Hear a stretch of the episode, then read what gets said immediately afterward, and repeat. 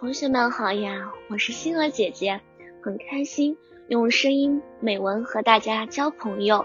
今天星儿姐姐将和大家分享的文章是：爸爸妈妈夸我真聪明。一天，爸爸妈妈都去上班了，家里就剩下我一个人。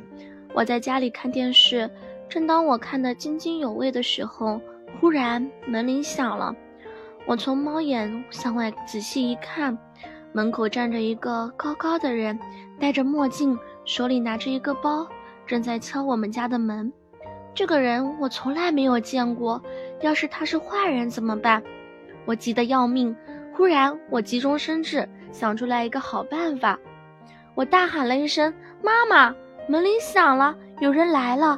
这时，那个人听见屋里有人喊，以为我家真的有大人在，便急得溜走了。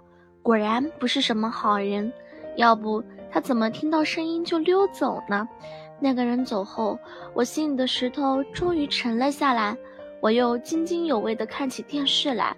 晚上，爸爸妈妈回来了，我把整件事情的经过告诉了爸爸妈妈。爸爸妈妈听了，直夸我真聪明。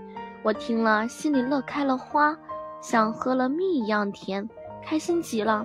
这件事教育我们。当爸爸妈妈不在家的时候，如果有坏人来敲门，要多一个心眼，不要被坏人蒙骗。